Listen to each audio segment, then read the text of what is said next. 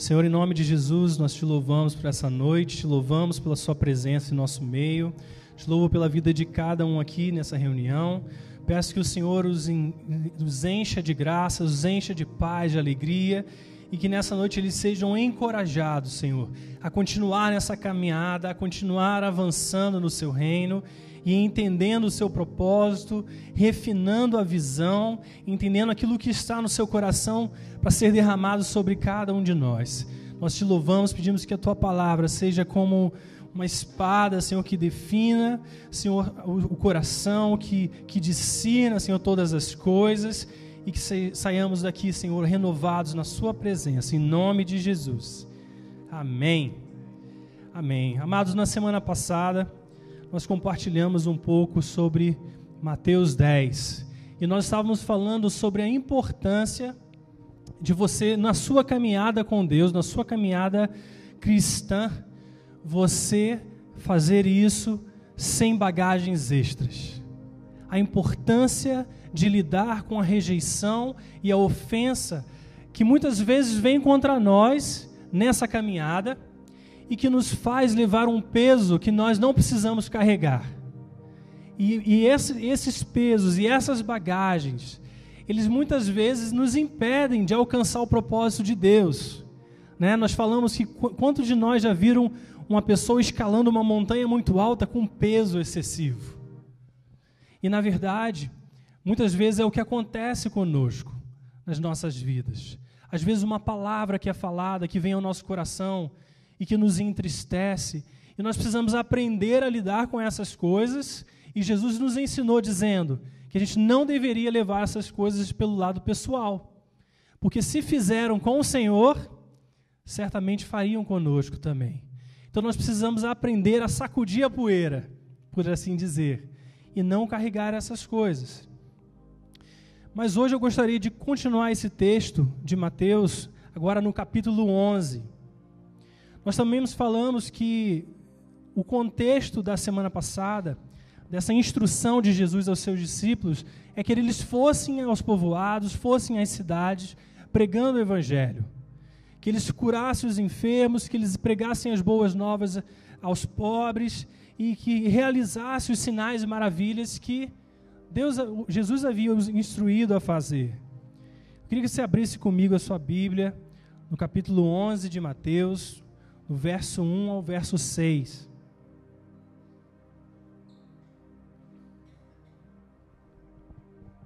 Diz assim: depois que terminou de instruir os seus doze discípulos, Jesus saiu para ensinar e pregar nas cidades da Galiléia.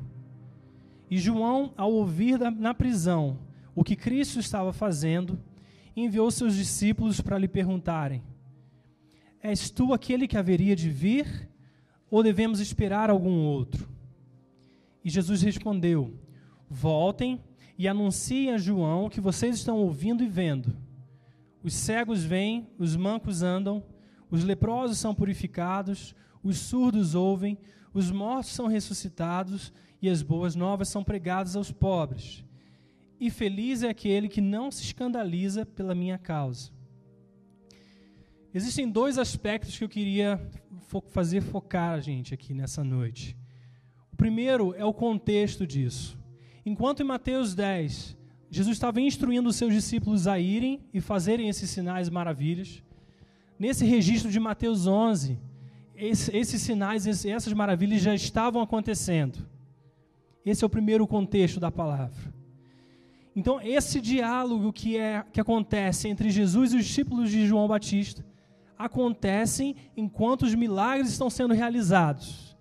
E nós falamos né, que para subir a montanha, para de descobrirmos o propósito que Deus tem para nós, nós precisávamos abrir mão de certas bagagens. Mas nesse momento acontece um diálogo quando esse povo, seus discípulos, estava cumprindo o seu propósito. Então agora é uma etapa subsequente. O propósito da vida daqueles discípulos estava acontecendo nesse contexto. E a segunda ênfase que eu quero dar é sobre esse diálogo com os discípulos de João. Primeiro, eu quero te fazer entender que João, assim como outros do povo de Israel, como outros conhecedores da lei e dos profetas, ele tinha uma visão de quem seria o Messias. Ele tinha uma expectativa de como o Messias se pareceria. Abre comigo lá em João, capítulo 1, do verso 29 ao 34.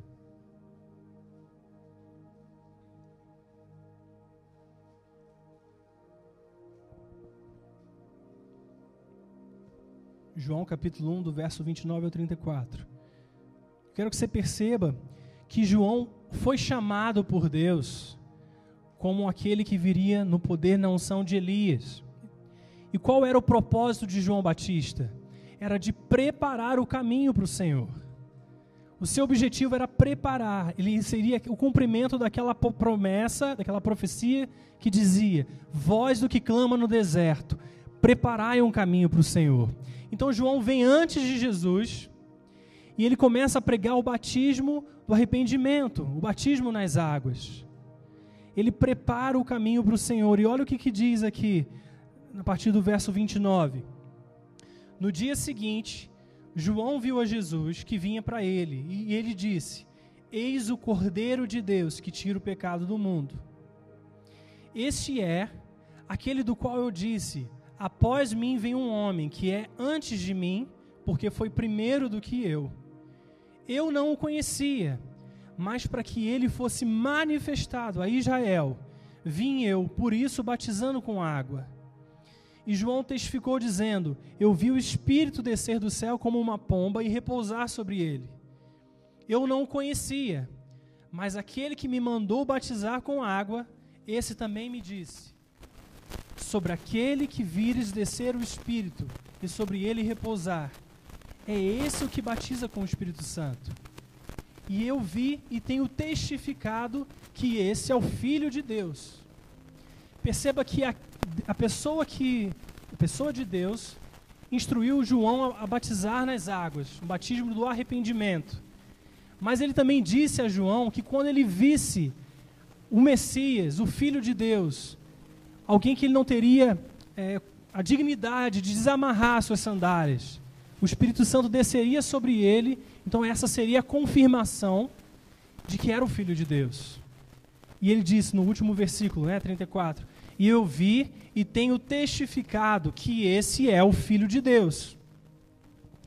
Então nós temos dois, dois aspectos aqui. Primeiro, é que nós temos João no começo do seu ministério, quando ele reconhece a Jesus Cristo como o Messias vindo, e ele diz: Esse definitivamente é o Filho de Deus. Eu o reconheço. E agora nós temos num outro contexto, um outro momento da vida de João, que ele diz assim: os seus discípulos vão perguntar a Jesus se ele é o que haveria de vir, ou se ainda vem algum outro depois dele. E eu te pergunto, né? Porque eu também me pergunto, o que que mudou na vida de João Batista para que em momentos diferentes, no primeiro momento ele definitivamente soubesse Jesus é o filho de Deus. Para agora, será que ele é realmente aquele que deveria vir ou se vem alguém após ele? E a única diferença que há entre esses dois momentos é a circunstância em que João estava. João agora ele estava preso. Ele estava preso, né? E perceba assim que o povo de Israel, ele tinha uma expectativa a respeito do Messias. Assim como foi os reinados de Israel antes, antes daquela época, em que Deus levantava reis, levantava juízes para governar o povo. O povo de Israel tinha a expectativa que um dia viria o Messias como um rei mas esse reino seria natural como havia sido em toda a história de Israel. A expectativa do povo era de um rei como esse. Tanto é que se você abrir em Lucas capítulo 4, abra comigo, por favor, Lucas capítulo 4, do verso 14 ao 21.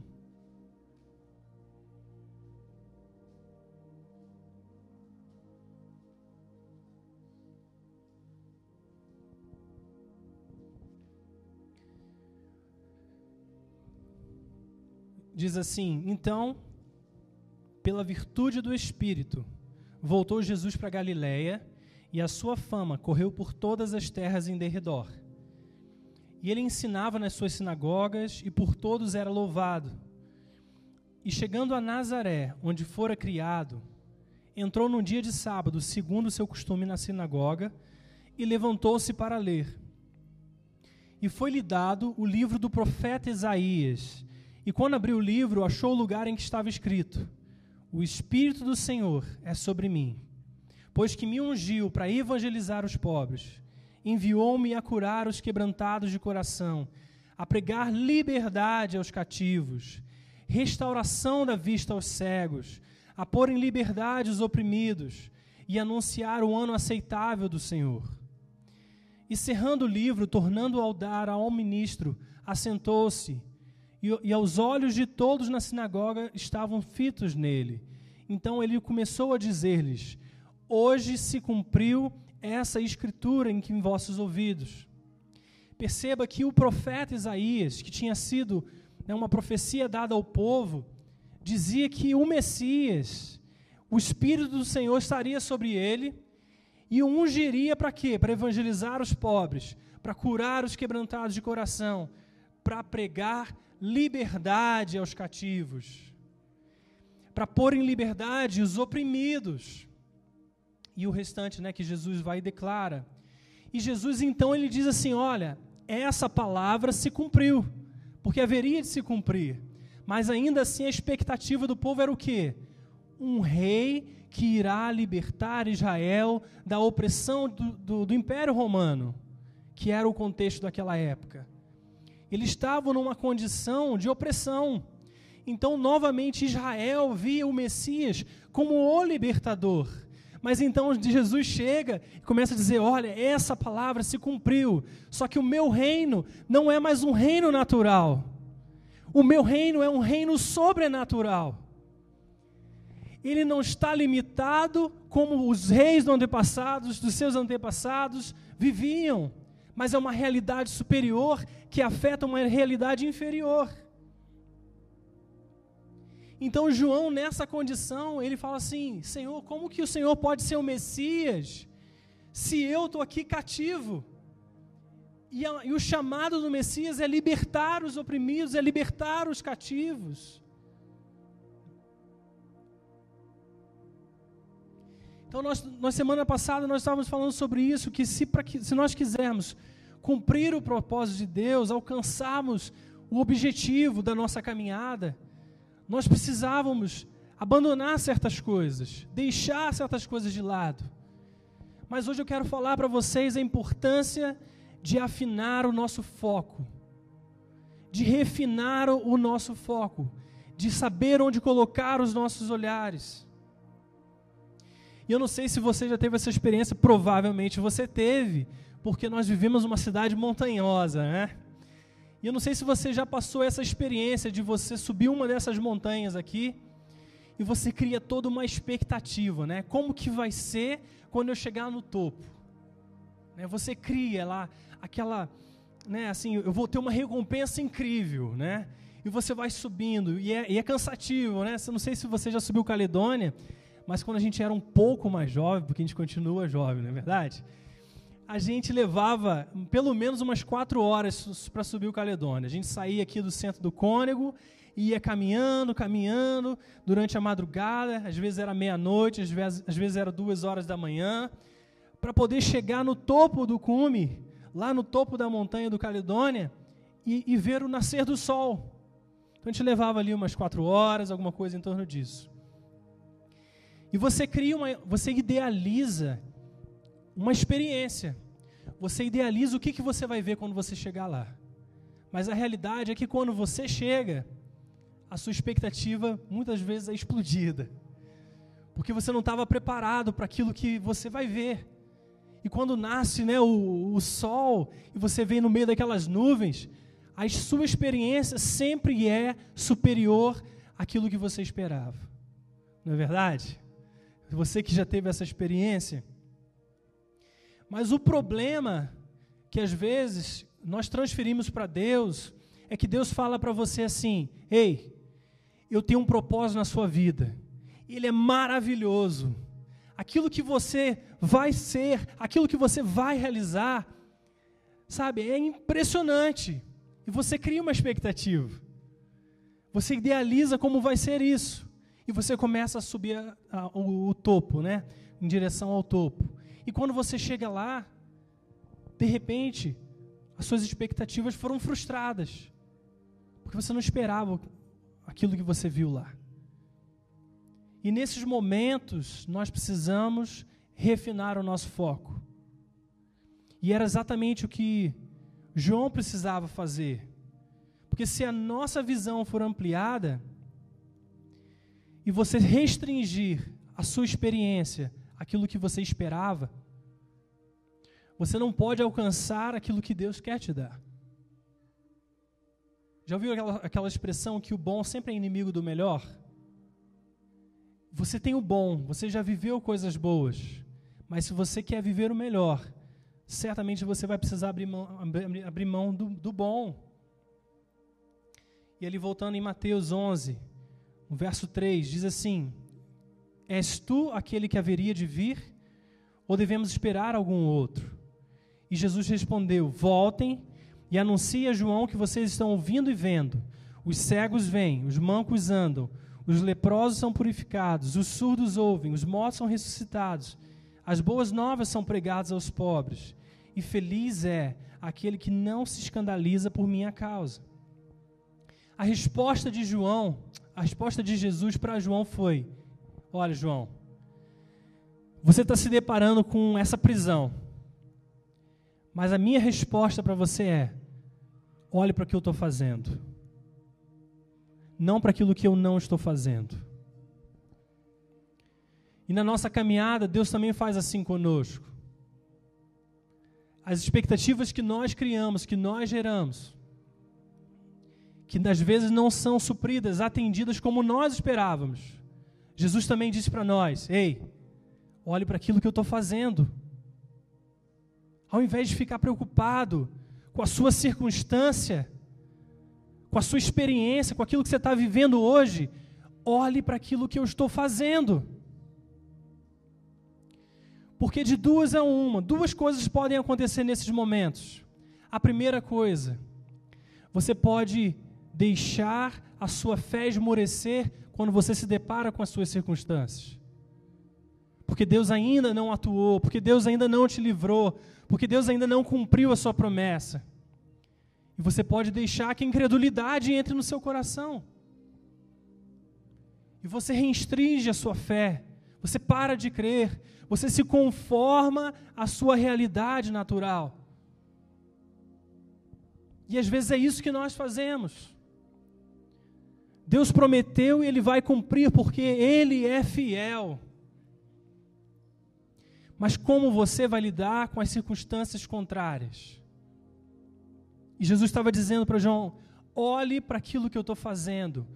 Os cegos vêm, os surdos ouvem, os mancos andam, os leprosos são purificados, os mortos são ressuscitados, e as boas novas são pregadas aos pobres. E feliz é aquele que não se escandaliza por minha causa. Sabe, amados, se nós sabemos que Deus é o Deus do impossível, e se ainda não entendemos que as nossas circunstâncias não mudaram por alguma razão, escolha alimentar o seu coração com fé. Escolha crer, escolha perseverar, escolha permanecer crendo. Porque a palavra de Deus nos diz: quando o Filho do Homem for revelado, encontrará ele fé na terra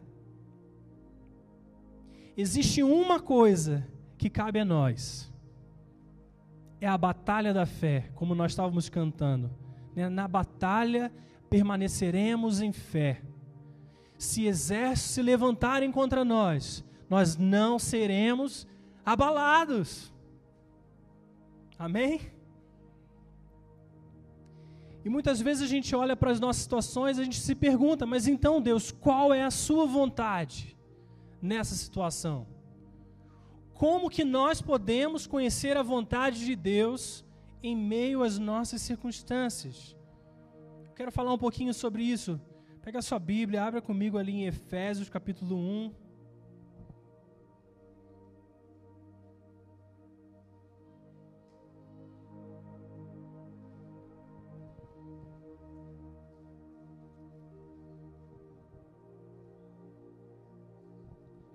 Efésios capítulo 1, a partir do verso 10.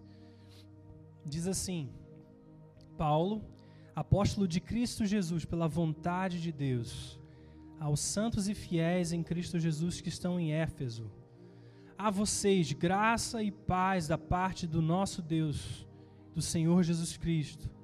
Bendito seja o Deus e Pai de nosso Senhor Jesus Cristo, que nos abençoou com todas as bênçãos espirituais nas regiões celestiais em Cristo. Porque Deus nos escolheu nele antes da criação do mundo, para sermos santos e irrepreensíveis em Sua presença. Em amor, nos predestinou para sermos adotados como filhos por meio de Jesus Cristo, conforme o bom propósito da Sua vontade, para o louvor da Sua gloriosa graça, a qual nos deu gratuitamente no amado.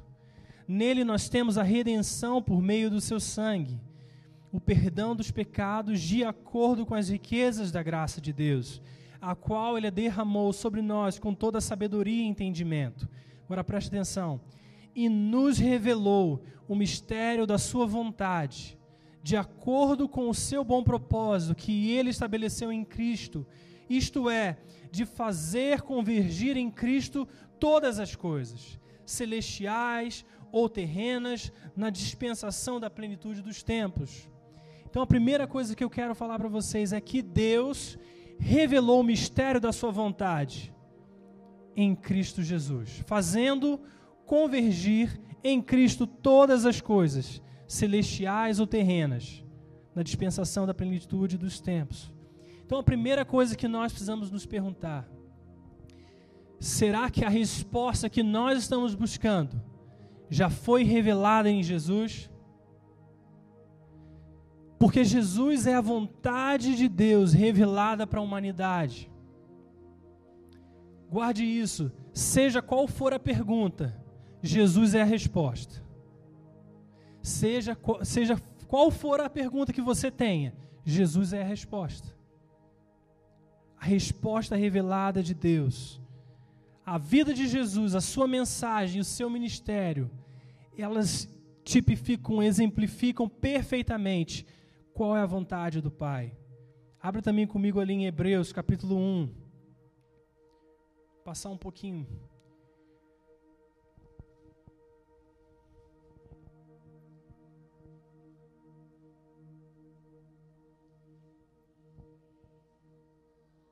Hebreus 1, do verso 1 ao 3. Amém ou misericórdia? Amém. Vamos, vamos ler ali então. Há muito tempo, Deus falou muitas vezes e de várias maneiras aos nossos antepassados, por meio dos profetas. Mas nesses últimos dias, Ele nos falou por meio do Filho, a quem constituiu o herdeiro de todas as coisas e por meio de quem fez o universo. O Filho é o resplendor da glória de Deus e a expressão exata do seu ser, sustentando todas as coisas por Sua palavra poderosa e depois de ter realizado a purificação dos pecados, ele se assentou à direita da majestade das, nas alturas. Olha o que Hebreus está dizendo para nós. Ele diz assim: há muito tempo, Deus falou ao seu povo de muitas maneiras, de várias maneiras, por meio dos profetas. Se você vê a história da Bíblia, no Velho Testamento, você vai perceber que Deus ele vai sendo revelado na aliança que ele fez com o seu povo, progressivamente. Uma faceta de Deus vai sendo revelada ao longo da história. Por exemplo, quando Deus vai se revelando com seus vários nomes. Antes eles conheciam o Deus Elohim, e depois eles começam a conhecer o Deus El Shaddai, e vai havendo uma revelação progressiva de quem Deus é, conforme a história vai passando. E Deus vai se revelando por meio dos profetas. Ele vai dizendo assim, assim que eu me pareço. E aos poucos essa revelação vai, sendo, vai acontecendo, vai sendo dada ao seu povo. Mas Hebreus está dizendo: olha, toda essa revelação que veio antes de Jesus era uma revelação dada por Deus, mas era uma revelação incompleta. Porque agora, nos últimos dias, Deus falou a nós por meio do Filho, a quem Ele constituiu herdeiro de todas as coisas. E Ele diz assim: o Filho é o resplendor da glória de Deus e a expressão exata do seu ser. Então, Jesus Cristo, sendo Deus, Filho de Deus, ele é a expressão exata de quem Deus seja. Você nunca pode desassociar Deus da pessoa de Jesus. Porque senão você vai ficar com a revelação parcial. Mas ele é a revelação completa. E o convite que há quando nós lemos esse texto é o de nos voltarmos a Jesus é de no meio das circunstâncias, é no meio das confusões, é no meio da, das experiências que ainda não se é, equiparam à promessa de Deus nas nossas vidas, que você tire os seus olhos das circunstâncias e coloque os seus olhos em Cristo. Porque Ele é a revelação plena de quem Deus seja. Isso resolve muitas coisas. Porque às vezes a gente se relaciona com Deus e a gente não sabe, nesse processo, entender o que é vontade de Deus e o que não é vontade de Deus. Existem coisas que acontecem na nossa vida que às vezes a gente chama vontade de Deus e que na verdade nunca foram. Mas é porque nós não entendemos que já existe algo revelado que a vontade perfeita de Deus está em Jesus Cristo. Então, se você pega a sua circunstância, passe no filtro de Jesus Cristo, na sua vida, na sua mensagem, no seu ministério. Nós falamos isso, que nós entendemos que é a vontade revelada de Deus curar os enfermos, libertar os cativos salvar as pessoas. Então, se você tem uma enfermidade, olhe para Jesus. Qual foi a resposta de Deus em Jesus? Você viu Jesus em algum momento falando para uma das pessoas que se achegaram a Ele: Ei, ainda não é tempo. Eu estou te ensinando alguma coisa, eu estou tratando o seu caráter. Você nunca vê na vida de Jesus esse tipo de resposta. Nunca vê. Então nós precisamos conformar o que nós entendemos ser a vontade de Deus, aquilo que foi revelado em Jesus Cristo. Amém? Esse é o primeiro passo. Né? A palavra de Deus também diz que Jesus é o mesmo ontem, que mais? Hoje e eternamente. Então, se Jesus fez tudo aquilo, e Ele é o mesmo ontem, hoje e eternamente, Ele vai continuar realizando essas coisas. Porque isso é o caráter de Deus, é a natureza de Deus. Mas a segunda maneira como Deus fala conosco não é nessa palavra revelada, porque Jesus é o Verbo, certo? Ele é o Verbo vivo de Deus, ele é o Verbo que se fez carne, é a palavra que se fez carne. E o Novo Testamento, ele usa duas palavras gregas para explicar a, o que é a palavra, né? a palavra em si. A primeira palavra grega é logos, que se refere à vontade revelada de Deus nas Escrituras. Então, quando você estuda a palavra de Deus, esse texto, né? Eu estou com o celular aqui, não estou com minha Bíblia. Né? Digamos que isso aqui seja a Bíblia, amém? Então, quando você lê suas Escrituras, a palavra de Deus, você está lendo logos. Amém? Mas existe uma outra palavra que descreve a vontade de Deus e a palavra, que é rema. E o que, é rema? Né? Por exemplo, quando Maria recebe a visita do anjo, para falar que ela seria a mãe do Salvador, ela diz assim: Senhor, faça-se comigo conforme a sua palavra. Esse palavra no grego é rema, E o que significa isso é que é uma palavra dita num determinado momento para sua situação específica. É uma direção que ela não está necessariamente explícita na palavra, escritura que nós temos acesso, mas ela, que ela se aplica à sua realidade pessoal. Então, por exemplo, quando você está procurando um emprego, certo? Você tem a palavra logos, que é a escritura, que diz que, por exemplo, você não deve comprometer princípios no seu trabalho, porque você é um cristão. Então você não vai roubar, certo? Você não vai roubar o seu, o seu patrão, por exemplo. Essa é a palavra logos. Se, você lê a Escritura, você vai entender que a vontade de Deus é que você não roube. Amém? Mas talvez você, nesse processo, você tenha duas opções de trabalho. E você está, Senhor, aonde eu devo ir trabalhar? Então você precisa de uma rema. Você precisa de uma palavra revelada de Deus. Porque se as opções do seu trabalho não ferem a palavra logos de Deus, a palavra que é a escritura, então agora você precisa de uma direção. Então como que você vai ter essa direção? Uma palavra rema. Amém? Então assim, a palavra rema, ela nunca irá contradizer a palavra escrita. Amém? Você entende isso? Deus nunca vai te dar uma direção que é contrária às escrituras. Só para deixar isso bem claro, tá? E Jesus, ele no seu ministério ele diz assim, olha, eu só faço o que eu vejo o Pai fazendo. E eu só digo aquilo que eu vejo o Pai dizendo.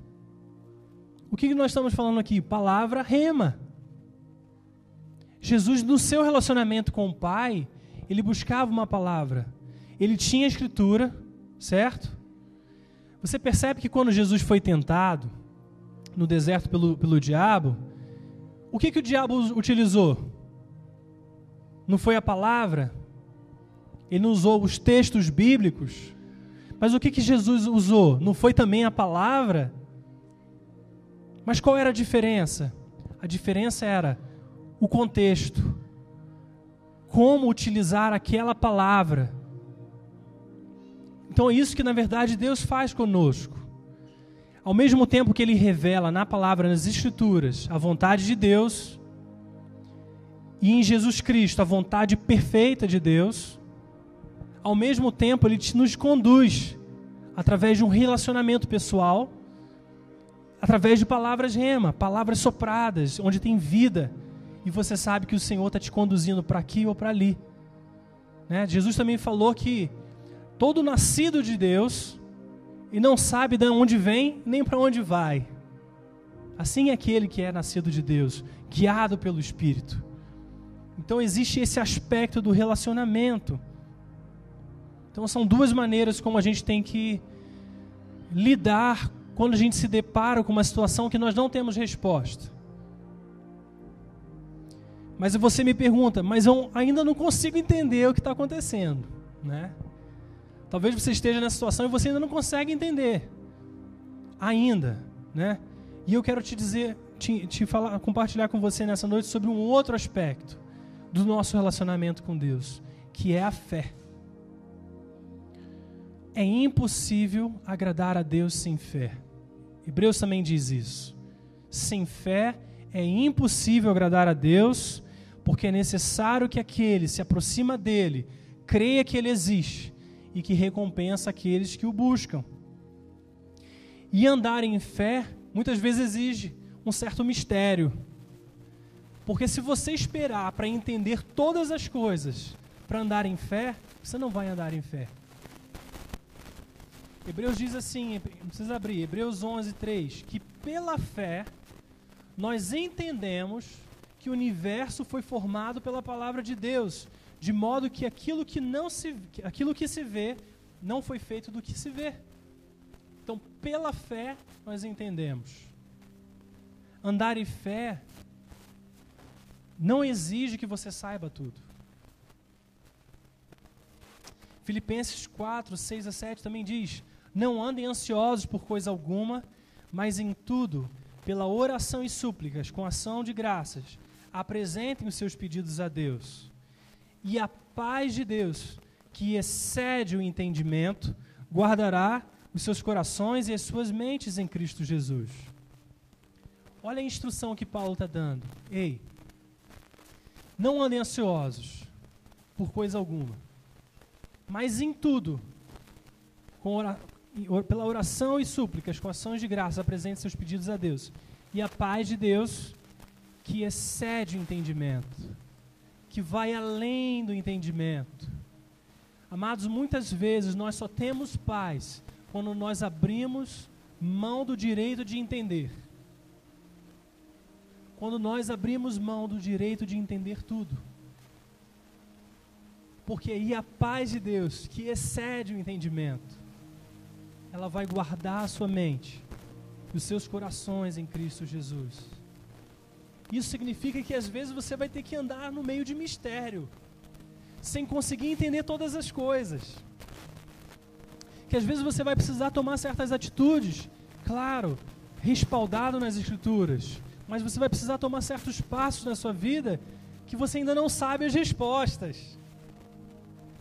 Sempre quando eu falo sobre isso, eu me lembro de um filme, não sei quantos lembram, esse filme do Indiana Jones. Que chega um determinado momento do filme que ele está se deparando no meio de um precipício, né? E ele precisa ir para o outro lado.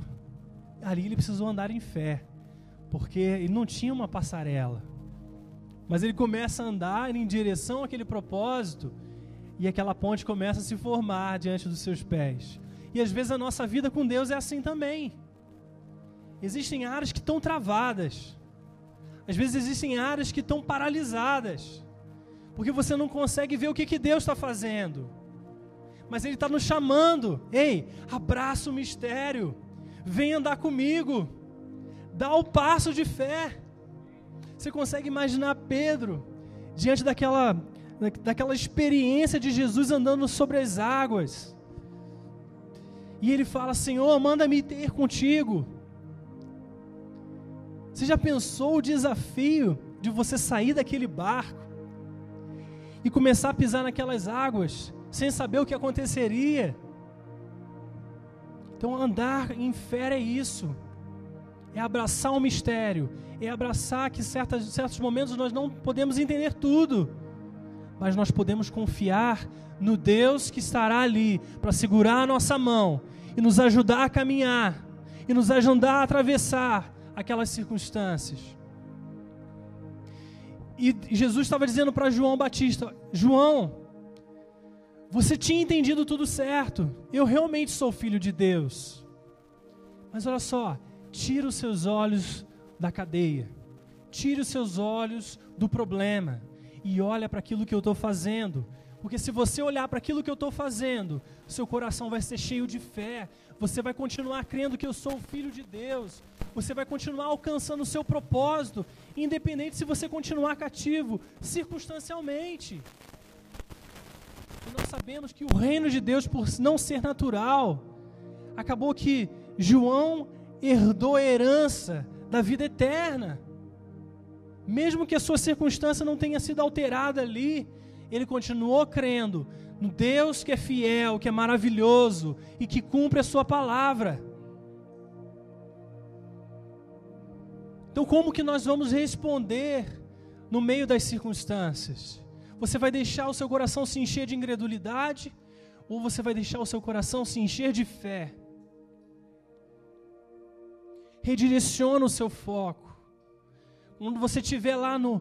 que você entender que você está andando em fé no meio do propósito de Deus para a sua vida, tire o seu olhar das circunstâncias. Tire o seu olhar das coisas que ainda não dão certo e comece a colocar o seu olhar para onde o Senhor está te direcionando a olhar. E direcione o seu foco. Então, a primeira coisa que nós vemos no topo da montanha é a visão ampliada. É a visão ampliada, aquela que supera as nossas expectativas e que às vezes pode trazer uma certa confusão. Porque se você olhar para onde Deus não está, para aquilo que Deus não está fazendo, você certamente ficará desencorajado. Mas se você olhar para aquilo que Deus está fazendo, certamente você vai ser vitorioso em todas as coisas. Amém, amados? Queria que você se colocasse de pé.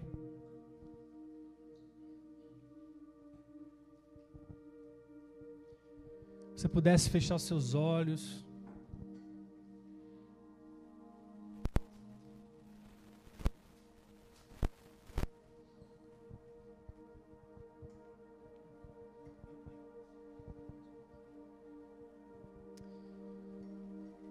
De olhos fechados, vamos, vamos orar.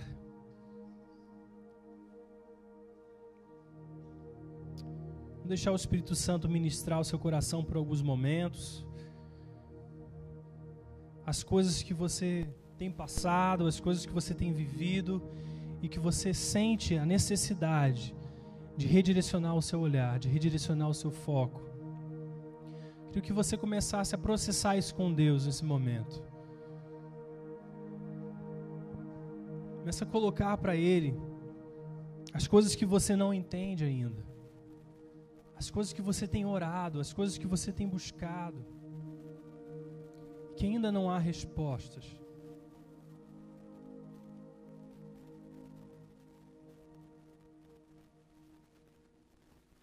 Quero que você comece a perguntar ao Senhor nesse momento: Senhor, o Senhor já revelou na vida de Jesus, na Sua palavra, a resposta para aquilo que eu preciso.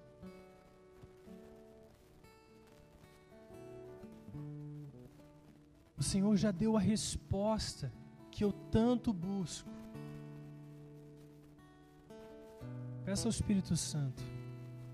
Peça ao Espírito Santo para te conduzir nesses dias. A entender aquilo que ele já revelou.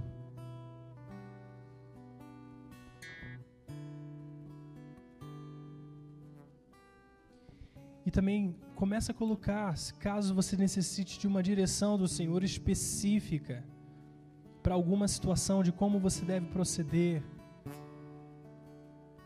E você já entende qual é a vontade de Deus revelada.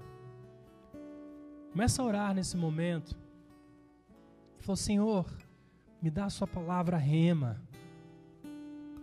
Me dá a Sua palavra rema para aquilo que eu necessito hoje. Talvez seja uma situação familiar. Talvez você tenha um parente, alguém próximo a você, passando por uma situação que você precisa ver Deus agindo. Mas, Senhor, como eu devo me posicionar nessas coisas.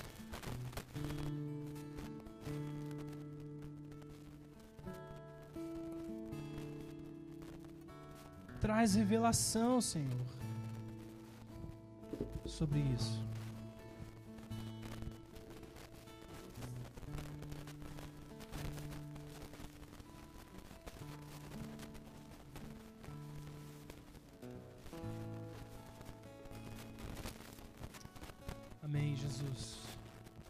Senhor, nós nos achegamos a Ti pela fé, Senhor.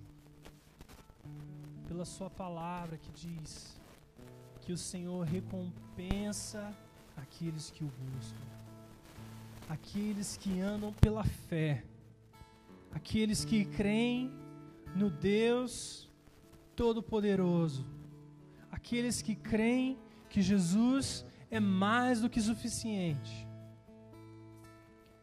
que é digno de confiança. Senhor, eu quero colocar a vida de cada um dos teus filhos nessa noite. Quero orar, Senhor, para que o teu Espírito Santo possa confortá-los e consolá-los e encorajá-los nessa noite. Espírito Santo, vem, Pai, sobre cada um de nós, trazendo, Senhor, o refrigério que só o teu Espírito pode trazer. Senhor, traz, Senhor, a, a liberdade que foi prometida Senhor, no sacrifício do, de Cristo em favor de cada um de nós. Senhor, eu peço, Pai, que Deus, uma clareza nova do Senhor venha sobre a mente e coração dos teus filhos. Que eles comecem a ver, Senhor, de uma maneira como eles nunca viram. Senhor, que as vendas dos olhos sejam removidas. Senhor, que o olhar seja claro, que o olhar seja transparente, para perceber, para discernir qual é a sua vontade em todas as circunstâncias, em todas as situações. Senhor, enquanto estão nesse processo, que eles possam declarar: Eu me alegro no Senhor. Alegre-se sempre no Senhor, porque Ele é fiel. Ele é fiel. Senhor, em nome de Jesus, que nessa noite seja um momento de refinarmos o nosso foco, Senhor, de ajustarmos a nossa visão, de reajustarmos o nosso olhar, para ver como o Senhor vê, para focar naquilo que o Senhor está focando, para pensar aquilo que o Senhor está pensando, Senhor, para fazer aquilo que o Senhor está fazendo e para dizer aquilo que o Senhor está falando, Senhor. Ajuda-nos a nos alinhar à Sua vontade Ajuda-nos a alinhar, Senhor, ao teu querer, ao teu propósito, Senhor.